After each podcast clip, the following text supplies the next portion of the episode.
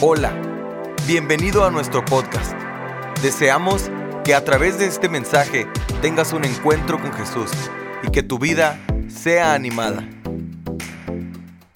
Ahora, este Viernes Santo de las Siete Palabras, saludamos a toda la gente linda que nos sigue a través de nuestras plataformas digitales. Saludos a Centroamérica, Guatemala, El Salvador, Honduras. Saludamos aquí en los Estados Unidos, México DF, Lima, Perú. Reciban un aplauso de fraternidad y nos da gracias, a, damos gracias a Dios por tener la oportunidad de meditar en las siete palabras. Bienvenidos a todos. Usualmente eh, le pido a varios hermanos que compartan las siete palabras, pero esta vez sentí compartirlas yo específicamente y quiero darle gracias a Dios por esta oportunidad. Quisiera invitarlo a que hiciera una oración conmigo. Padre, en el nombre de Jesús, te bendecimos y te damos gracias. Gracias por la bendita sangre derramada en el Calvario, por tanto amor, por tu pasión por nosotros, el sacrificio más maravilloso que nos dio el perdón y la vida eterna. Y hoy nos has hecho pueblo tuyo, pueblo escogido, pueblo adquirido por sangre. Y nos has hecho tu iglesia, Señor.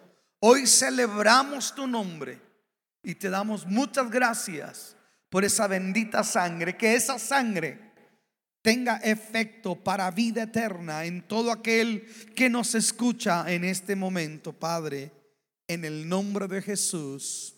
Amén y amén. Dale un aplauso fuerte a Jesús y ocupe su lugar si es tan amable.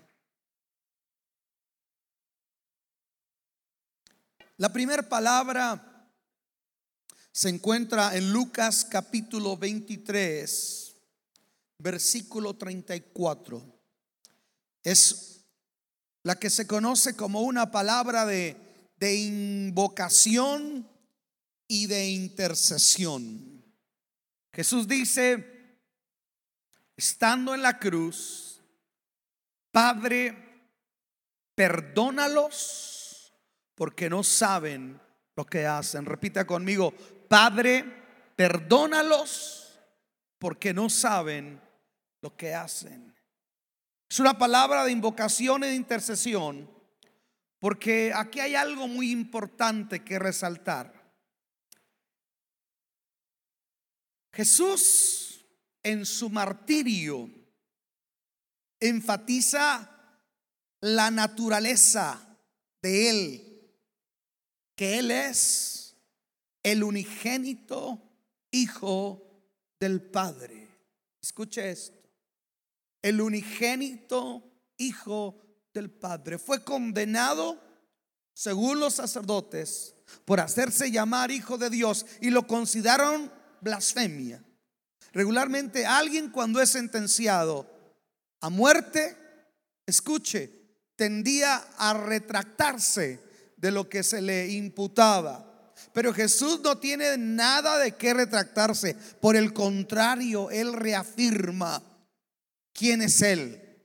Al decirle a Jesús, al, al Padre, llamarle de manera familiar, Padre, está enfatizan- enfatizando que Él mismo es el Hijo de Dios.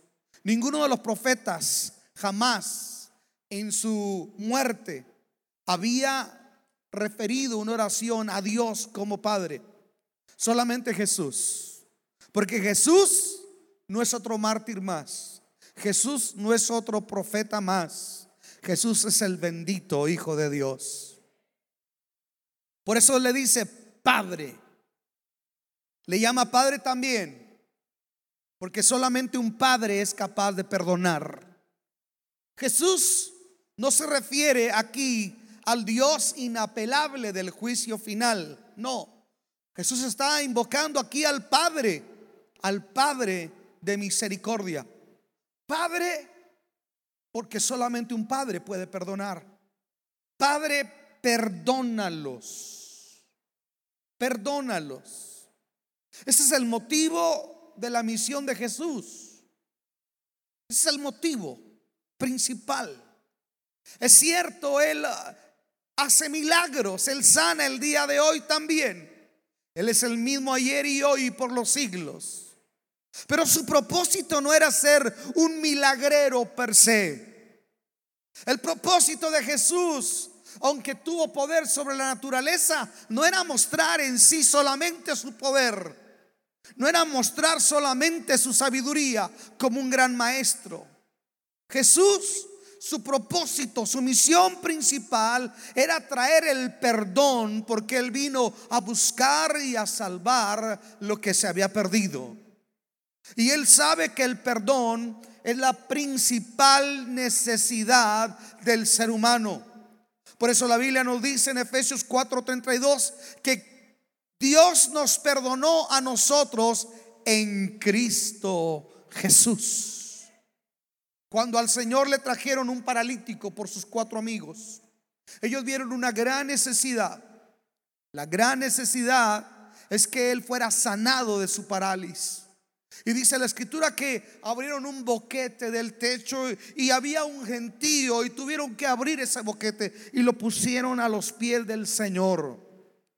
Los cuatro lo habían traído para que el Señor lo sanara porque ellos miraban la parálisis como la gran necesidad de Él. Pero el Señor mira una gran necesidad por encima de lo que nosotros llamamos nuestra desgracia. Hay gente que piensa que su desgracia es su enfermedad, su desilusión, su bancarrota, pero hay una desgracia más grande de la cual no te puedes levantar por sí mismo. Y Jesús miró la mayor necesidad del paralítico y le dijo, hijo, tus pecados te son perdonados. Él vino a proveer la principal necesidad del ser humano, el perdón. Yo dije, Él vino a darnos el perdón.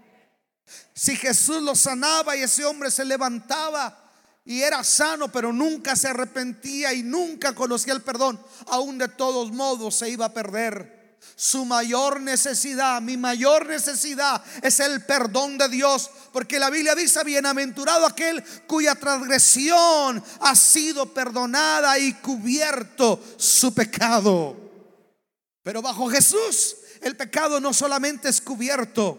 Cuando Juan el Bautista lo introduce en el mundo, dice, he aquí, les presento al Cordero de Dios que no cubre, sino que quita el pecado del mundo. Alguien dele un aplauso a Jesús. El perdón. El perdón no solamente se ofrece para los autores intelectuales, Anás y Caifás, que dijeron, es mejor que un hombre muera por el pueblo y no todo el pueblo por un hombre. El perdón no solamente es ofrecido para Nas o para Caifás. No es solamente ofrecido para Judas que le traiciona. Para los judíos eh, que lo condenan y piden que su sangre sea sobre ellos. El perdón no se ofrece solamente a, a los soldados romanos ejecutores de la crucifixión. El perdón en el Calvario se ofrece para toda la humanidad. Padre, perdónalos a todos. Nos aplica a nosotros mismos. Porque la Biblia dice que Dios no quiere que ninguno se pierda, sino que todos procedan al arrepentimiento. El perdón de Jesús es tan grande, porque en el Salmo 103 dice, Él es el que perdona todas tus iniquidades. Escuche, por más que los psicoterapeutas modernos han querido quitar la palabra pecado del lenguaje del hombre. Es una palabra que no puede ser quitada ni cubierta. La culpa al hombre en su conciencia natural le dice que está mal, pero bendito sea Dios, que no importa cuán grande sea nuestro pecado. Isaías lo dice de esta manera, venid luego y estemos a cuentas. Y si vuestros pecados fueren negros, como la grana, como la nieve serán emblanquecidos. Si fueren rojos como el carmesí que no se despegaba de la tela por la sangre bendita de Jesús y el perdón de Dios, dice Isaías, vendrán a ser como la blanca lana.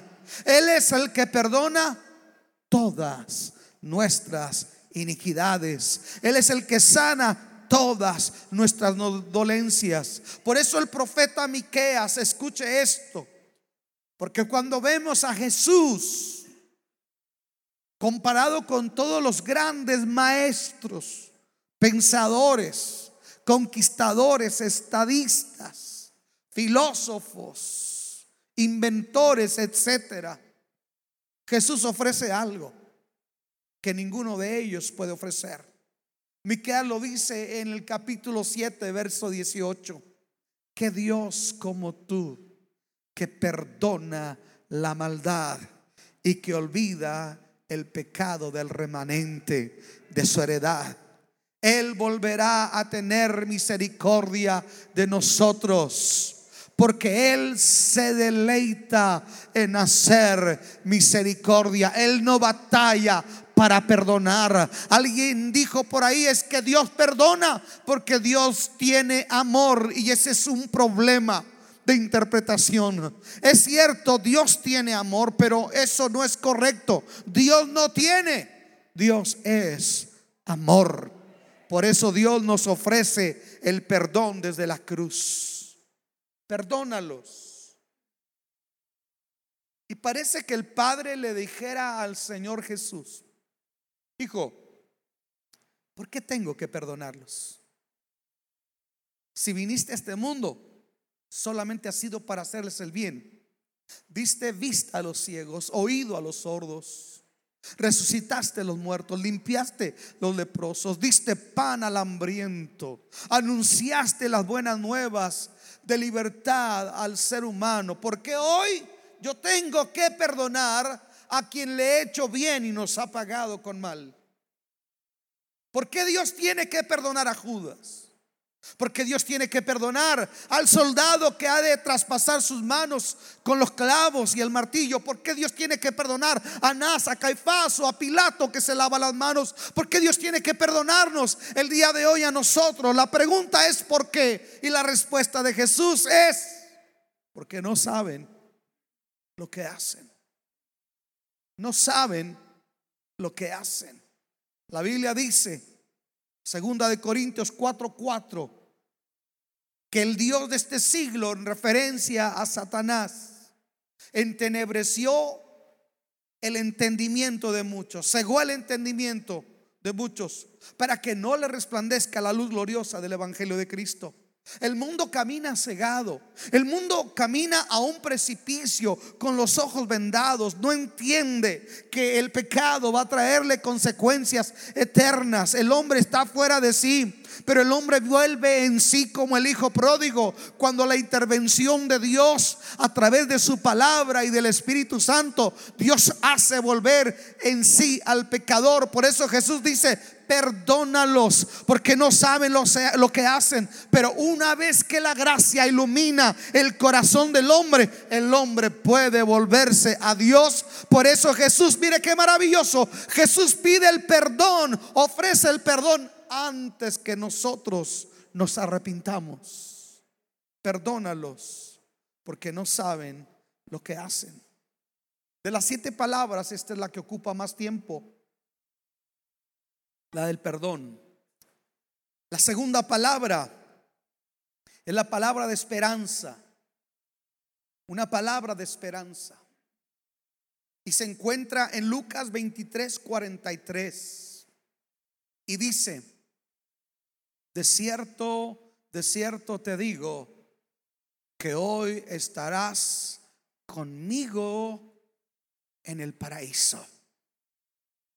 Esa palabra surge porque los dos ladrones criminales que han sido crucificados a los dos lados del Señor, uno de ellos le está injuriando y le está diciendo, si tú eres quien dice ser el Hijo de Dios, entonces sálvate a ti y sálvanos a nosotros y entonces creeremos. Representa a la humanidad que dice, si Dios hace tal cosa, entonces yo le voy a seguir. Porque busca en Dios lo que puede recibir más que una actitud de arrepentimiento. Este hombre está diciendo, si eres quien dices que eres, primeramente sálvate tú y luego sálvanos a nosotros. Y luego si nos salvas, entonces tal vez pueda creer en ti. Esa es la humanidad egoísta que no entiende lo que ha ocurrido un día como hoy. Pero del otro lado hay alguien que lo está observando. Esta persona lo ha estado mirando. Jesús no maldice a quien le entierra los clavos. Jesús no escupe a quien le golpea. Es más, dice la escritura que tuvieron que vendarle los ojos para poderlo flagelar. Porque cuando lo flagelaban, su mirada era como la de un cordero manso. El verdugo no soportaba golpear a Jesús porque esa mirada fue la misma que derritó a Mateo y le dijo, ven y sígueme. Algo tenía la mirada de Jesús. Y este hombre mira que Jesús cuando brota la primer gota de sangre le dice a sus verdugos, esta sangre es por ti. No lloren por mí, oh hijas de Jerusalén, lamentaos por vosotras mismas. Jesús no maldice, él bendice a quien le injuria y le hace daño. Entonces este hombre mira la conducta y se da cuenta que Jesús no es un, un, un criminal y le he revelado a este hombre que Jesús, aleluya, Jesús. Yo cuando hablo del buen ladrón encuentro que él es el hombre de más fe en la Biblia. Porque Abraham para mí no es el hombre de más fe. No es Noé, no es David, no es Isaac, no es José, no es Moisés. El hombre de mayor fe en la Biblia es el buen ladrón. Porque aunque en medio a su lado está una masa de sangre colgando, desfigurado en aquella cruz, Él no mira a un moribundo solamente. Él no mira solamente una masa de sangre ahí colgando de la cruz. Él mira que por encima de eso está el rey de reyes y el señor de los señores. Y yo digo, este es el hombre de más fe en la Biblia. Porque ¿quién podrá poner su confianza en un moribundo?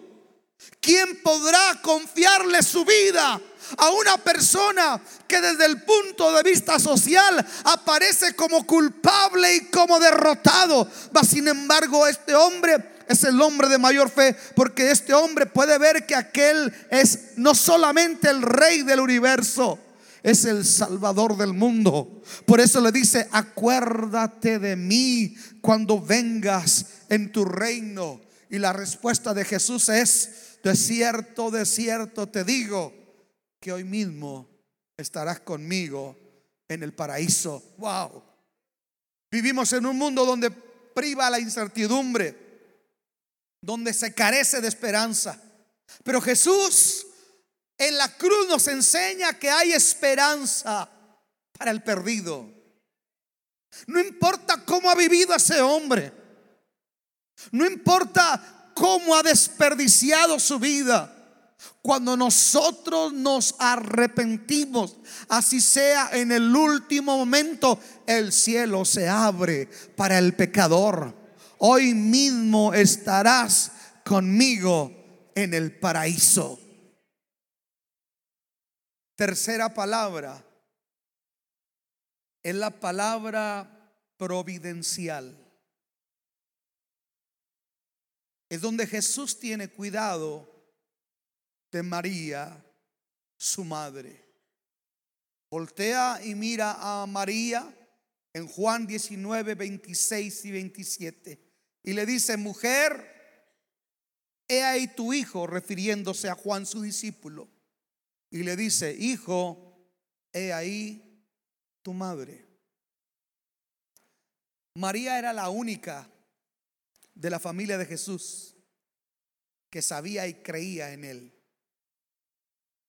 La Biblia dice en el Evangelio que en un determinado momento sus hermanos le dijeron, ve y manifiéstate a Jerusalén, donde van todos los profetas para que crean en ti. Y Jesús le dijo a sus hermanos, todavía no ha llegado mi tiempo.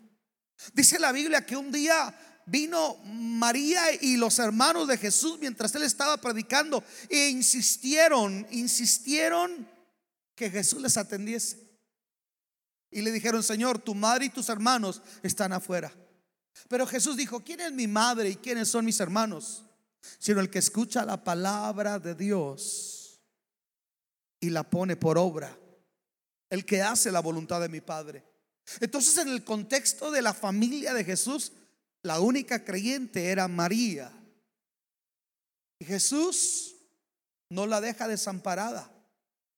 Por eso le dice a Juan, cuídala como si fuera tu madre.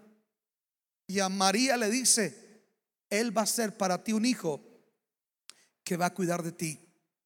Me llama la atención la actitud de Jesús de cuidar y de velar por los suyos.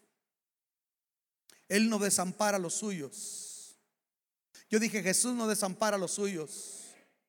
Él nos dice, yo estoy con ustedes todos los días hasta el fin del mundo. Escuche, si Jesús estando en ese momento piensa en los otros, wow. Debiendo pensar en Él, piensa en los demás. Esto me hace pensar en el extremo cuidado que Dios tiene de cada uno de nosotros. Él dice que si Él cuida de las aves, cuánto más no cuidará de nosotros. La tercera palabra Perdón, la cuarta palabra es una palabra de soledad y de confusión. Está en Marcos 15, 34. Y Jesús clama y dice en arameo, Eloi, Eloi, lama sabactani. Dios mío, Dios mío, ¿por qué me has abandonado? Cuando Martín Lutero traducía la Biblia de latín al alemán y se encontró con este pasaje, dice que se quedó mudo por días. ¿Cómo puede ser posible? dijo Lutero. Dios abandonado por Dios. Dios el Hijo abandonado por el Padre. ¿Qué tuvo que ocurrir? para que esa perfecta comunión que Jesús venía hablando, que Él y el Padre uno eran, que tuvo que ocurrir para que Jesús sintiera que ese Padre amoroso le dejase. Estamos ante el momento más terrible y más horrible de la cruz. Porque Isaías había dicho que Jehová cargó en él el pecado de todos nosotros.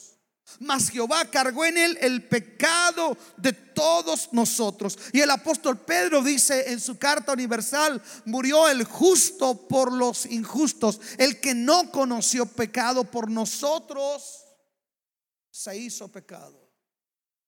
Había un rito en el Antiguo Testamento, en el día del perdón. El sumo sacerdote traía un cordero y lo sacrificaba. Pero antes de sacrificarlo, ese día el sumo sacerdote imponía sus manos sobre el cordero y declaraba todos los pecados de la congregación del pueblo de Israel, todos los pecados. Y aquel animalito se convertía en anatema, algo maldito. Y lo que era maldito no podía estar dentro del campamento de Israel. Era llevado fuera de la ciudad para que fuera devorado por las fieras. Jesús está cargando con todo el pecado y con toda la maldición, todo el pecado de la humanidad. Por eso cuando Jesús una noche antes está orando ahí en el Getsemaní, ahí en el monte de los olivos y le dice, Padre, si es posible que para salvar la humanidad eh, pases de mí este trago amargo de este cáliz. Es que aparte que él le tenía miedo a los clavos, Aparte que él sabía el dolor de la cruz, aparte que sabía el dolor que vendría de la traición, la negación de Pedro, el abandono de sus discípulos, la multitud que antes le victorió, ahora le iba a condenar y iba a decir crucifíquenlo. Pero lo más tremendo a lo que Jesús le tenía miedo, y me atrevo a decirlo en su divinidad, es explorar la posibilidad de que el que no conoce pecado por nosotros se hace anatema porque carga con todo el pecado como el cordero de la expiación. Por eso Jesús siente cuando carga el pecado, dice la escritura, que hubo tinieblas desde la hora sexta hasta la hora nona. Hubo tinieblas. No era un no era un eclipse. Un eclipse dura unos minutos o segundos. No era un eclipse lo que estaba ocurriendo. Se cree, se cree que literalmente en Jerusalén se agolparon todas las huestes demoníacas, se materializaron y opacaron el sol porque aplaudían y celebraban que Jesús estaba muriendo. Y dice el apóstol Pablo que ellos no entendían que en aquella imagen donde el cielo se cerró y se nubló y Jesús se sintió abandonado y el diablo cantaba victoria, lo que ellos no entendieron, los principados, es que Jesús los estaba exhibiendo públicamente a los principados como derrotados, porque lo que ellos llamaban derrota, la Biblia dice que triunfó sobre ellos en aquella cruz del Calvario, aunque para ellos se tuvo que sentir solo al cargar con todo el peso del pecado. Wow. El que no conoció pecado por nosotros se hizo pecado. Wow, qué maravilloso es. Jesús sabe de soledad. Jesús sabe de abandono. Jesús sabe de sacrificio. Él cargó en su vida el pecado de todos nosotros para podernos dar el perdón de Dios. La pregunta es, ¿A dónde volteó el Padre? ¿Hacia dónde volteó? Se dice, eh, dice Max Lucado, el escritor, los ángeles guardaron silencio al ver atónitos, aterrados, como el creador de todas las cosas permitía, escuche, que las criaturas le humillaran le desnudaran y le golpearan tan salvajemente. Los ángeles esperaban que Jesús hiciera un chasquido para destruir a toda la humanidad, pero los ángeles quedaron atónitos porque Jesús quedó en silencio. Solamente vieron que el Padre volteó a otro lado. Escuche, la pregunta es, ¿hacia dónde volteó el Padre? Para no ver a su hijo cargando con todo el pecado. Y la única respuesta que yo encuentro es que el Padre volteó y te miró a ti y me miró a mí. Hoy, en este día, redimidos, lavados con su sangre, celebrando su nombre y recordando que el sacrificio que su Hijo dio en la cruz valió la pena. Alguien levante sus manos y diga, este sacrificio valió la pena. Él volteó y te miró a ti, me miró a mí. Y se cumplió lo que dijo el profeta Isaías. Verá el fruto de la aflicción de su alma y quedará satisfecho. Wow. ¿Saben una cosa?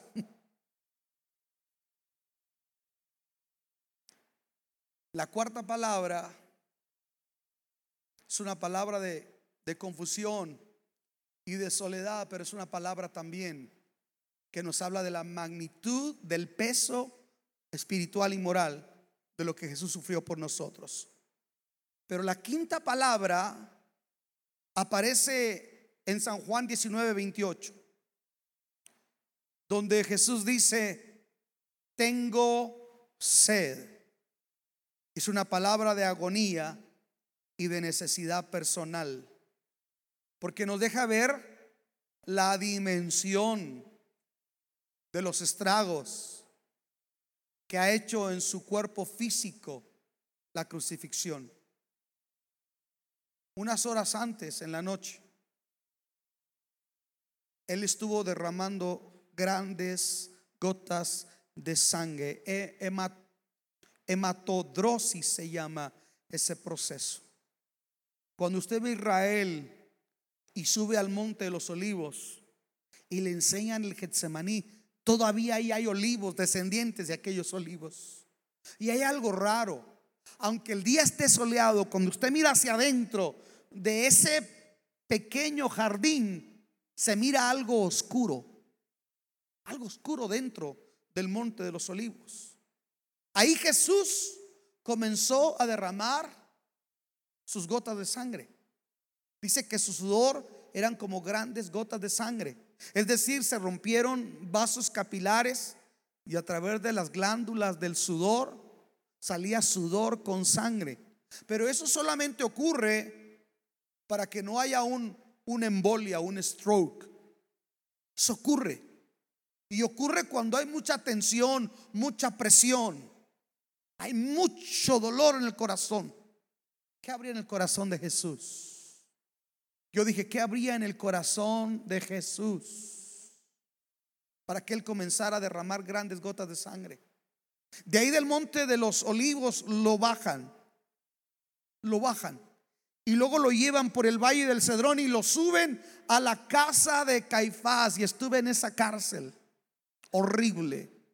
Lo amarran y lo meten en un pozo de una caverna. Y ahí está Jesús sin tomar agua golpeado, ha derramado su sangre y cuando lo sacan de ahí le dan 47, le dan, perdón, 49 latigazos con el gato de siete colas. Una vara de madera con siete tiras de cuero. Y cada tira de cuero tiene pequeños pedazos de hueso afilado. Al final tiene un garfio de acero. Cada vez que se entierra, desgarra a la víctima. Es muy posiblemente que a Jesús se le notaran los huesos de las costillas, de sus homóplatos, de su espalda, su espina dorsal. Cada vez que eso se enterraba, desgarraba, desfiguraba. Y hay un, hay un desangramiento en el Señor y hay una deshidratación. La sangre se está acabando y está cobrando un precio. Y cuando cuando alguien se está desangrando, escuche, hace eh, el año, parece que fue el año antepasado, que me tocó trasladar a una persona que se estaba desangrando y él pedía agua. Había tirado tanta sangre y él decía agua y me acordé del Señor. Cuando una persona se desangra tiene una profunda sed, pero no pueden darle agua porque entra en un paro respiratorio. Entonces Jesús dice, tengo sed, pero yo hago un un alto aquí para pensar en lo siguiente. Jesús no solamente tiene sed porque el flagelo del Calvario le ha cobrado un precio alto en su cuerpo.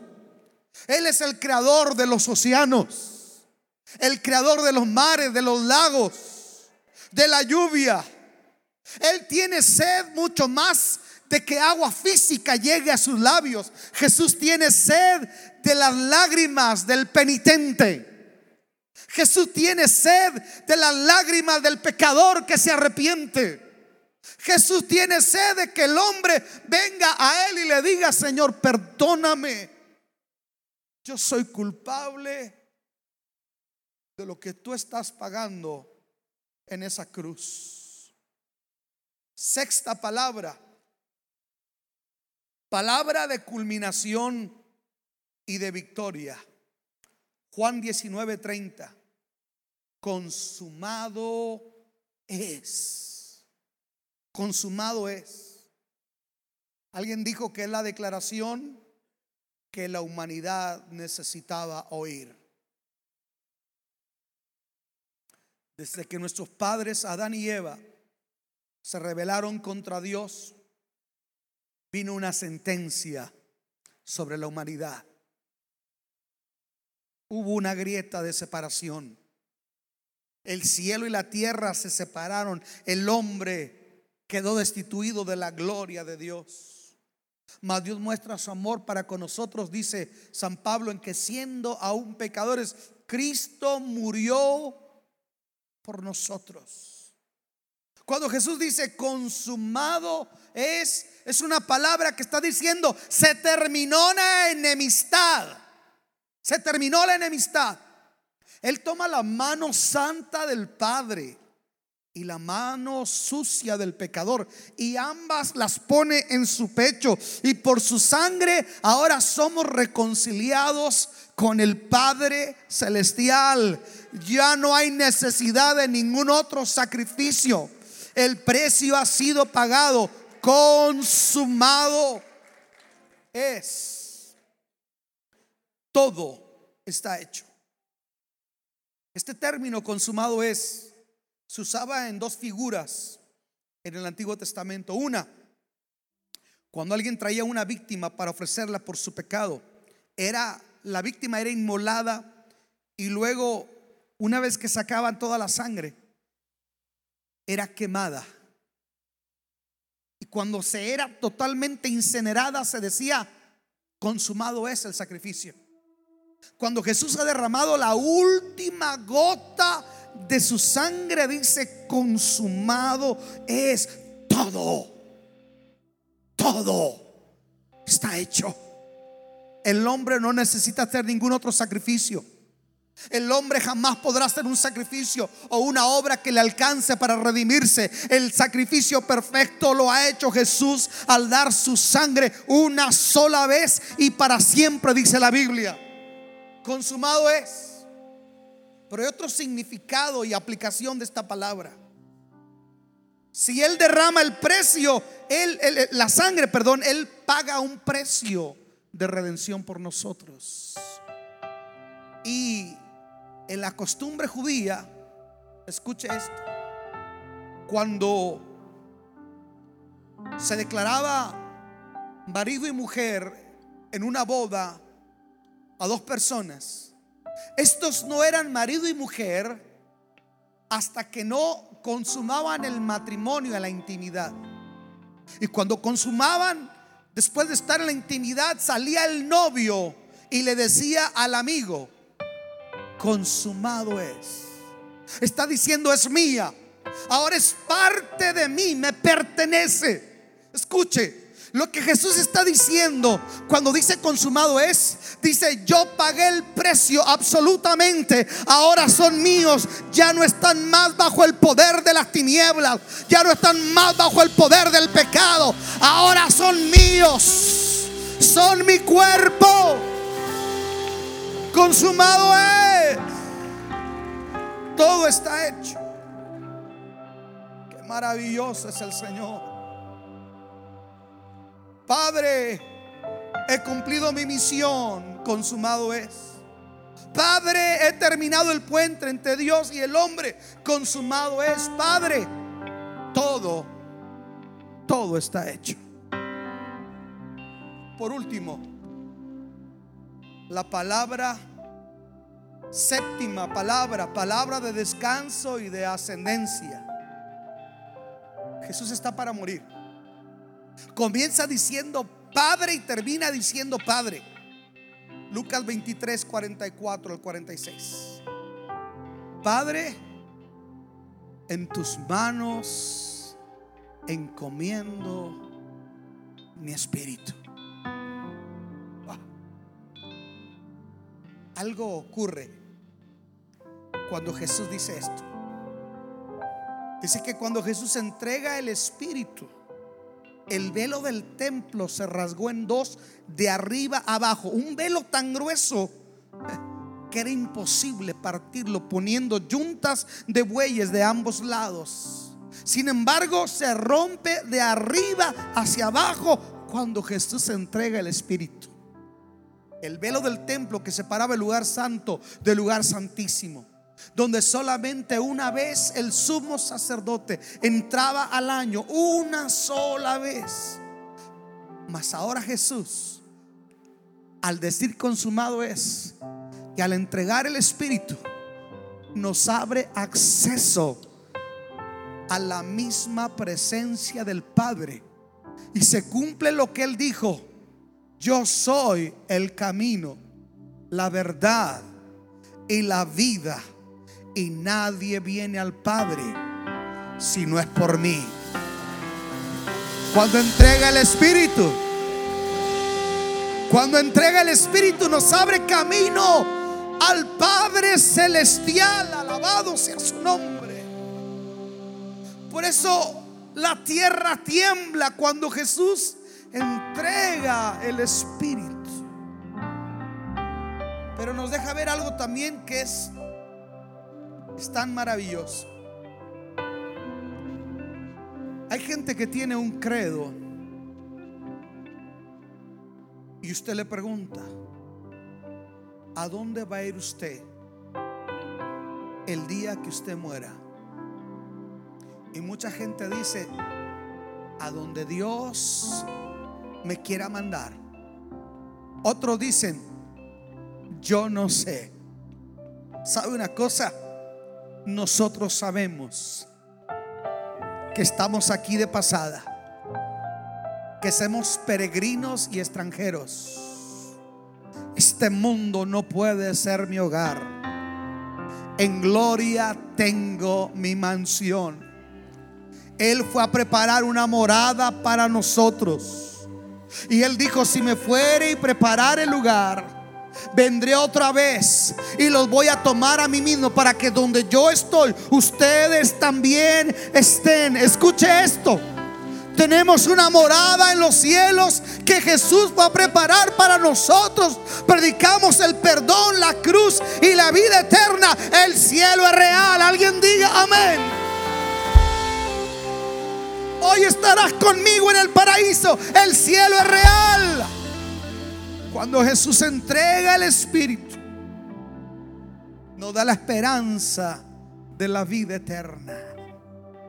El que cree en mí, aunque entregue el Espíritu, vivirá eternamente. Pablo decía,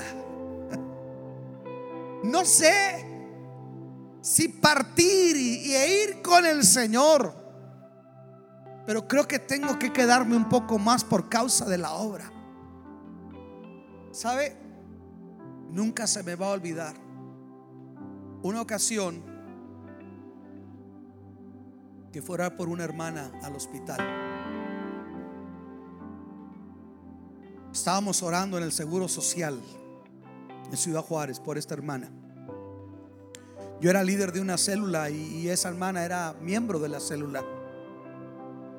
Cuando fui a orar por ella, me dice la hermana, hermano, con una sonrisa y en el lecho del dolor, con una sonrisa me dice, ya no oren para que el Señor me sane. ¿Por qué, hermana? ¿Sabe una cosa? Mientras me hacían los últimos estudios, de repente sentí que respiré profundo y me salí de mi cuerpo y empecé a ver mi cuerpo inerte. Y las doctores y las enfermeras que corrían y, ponían el resucitador y, y hacían muchas cosas. Mi esposo y mis hijas lloraban en el pasillo. De repente, dice la hermana, sentí una luz que me atraía y me atraía. Aleluya. Dice la hermana, escuché la voz del Señor que me dijo, tu tiempo ha llegado.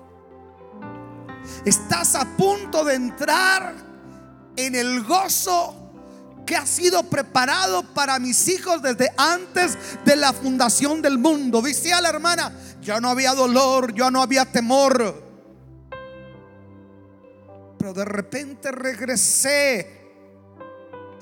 Porque el Señor me dijo, despídete de tu esposo y de tus hijos.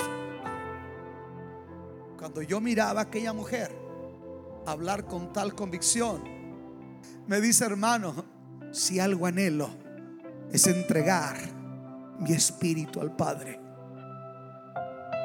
Ore por mí para que me entregue en las manos de mi Salvador. Oré por la hermana Yolanda Rocha. Le dimos gracias a Dios. Cantamos más allá del sol y expiró y fue a la presencia del Señor. A veces vivimos un cristianismo tan, tan antropocéntrico, tan, tan que a veces hasta huele a azufre porque no piensa en el cielo. Aquí nos estamos preparando. Yo digo, aquí nos estamos preparando para la eternidad. Qué maravilloso será el día en que de su alma y mi alma se desprendan para ir y ver cara a cara a nuestro bendito y maravilloso Salvador. Dele un aplauso a Jesús. Póngase de pie, por favor.